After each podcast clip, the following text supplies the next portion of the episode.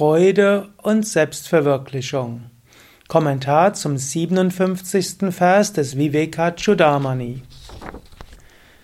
Shankaracharya schreibt: Vinaya Rupa Saundaryam Tantri Vadana Saushtavam Prajaranjana Matram Tan Nasam Rajyaya Kalpate die Schönheit der Form einer Vina und die Fähigkeit des Spielens auf den Saiten dienen nur zur Freude des Publikums, reichen jedoch nicht aus zur Königswürde der Einheit. Vinaya Rupa Saundaryam. Also die Schönheit, das ist also Saundaryam. Sundari heißt Schönheit. Rupa ist die Form. Also man geht in das Konzert, man genießt zum Beispiel die Schönheit eines Musikinstrumentes. In Indien war Vina früher das Hauptinstrument oder eines der Hauptinstrumente. Und die Vina ist sehr schön. Du kannst dich an der Schönheit erfreuen. Oder auch Tantri Vadana Saushtavam. Die Kunst Saushtava des Spielens. Vadana auf den Seiten Tantri.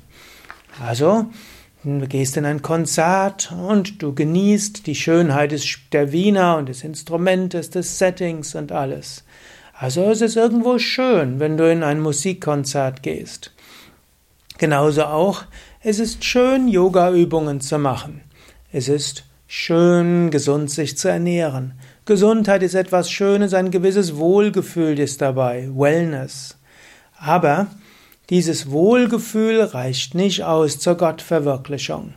Wenn du Yoga übst, es geht nicht um Wellness, Wohlgefühl und irgendwie eine gewisse Harmonie.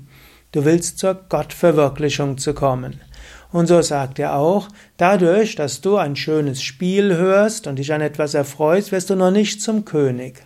Auch wenn zum Beispiel im alten Indien es üblich war, dass vor der Königskrönung es durchaus ein ja ein Konzert gab, das gehörte auch dazu. Aber in ein schönes Konzert zu gehen, macht dich nicht zum König. So ähnlich, um zur Gottverwirklichung zu kommen, sind Yoga-Übungen hilfreich, ist eine gesunde Ernährung hilfreich, ist uneigennütziges Dienen hilfreich, sind äh, Gottesverehrungen hilfreich, Mantras und so weiter. Aber das zu üben allein reicht nicht aus. Es geht darum, wirklich aktiv nach Gottverwirklichung zu streben. Und so überprüfe deinen eigenen spirituellen Weg. Bist du wirklich mit Intensität dabei? Bist du wirklich dabei, mit Intensität nach Gottverwirklichung zu streben? Nur dann erfährst du wirklich das Höchste. Und natürlich auch der Wunsch reicht nicht aus. Setze ihn um, analysiere. Und nimm diesen Vers wieder zum Anlass, dich selbst zu überprüfen. Hast du es dir bequem gemacht auf dem spirituellen Weg? Oder hast du sogar die spirituellen Praktiken aufgegeben? Übe die spirituellen Praktiken, das ist wichtig. Übe sie mit Hingabe, mit Vertrauen, aber übe sie auch mit der Sehnsucht, das Höchste zu erfahren, mit Intensität.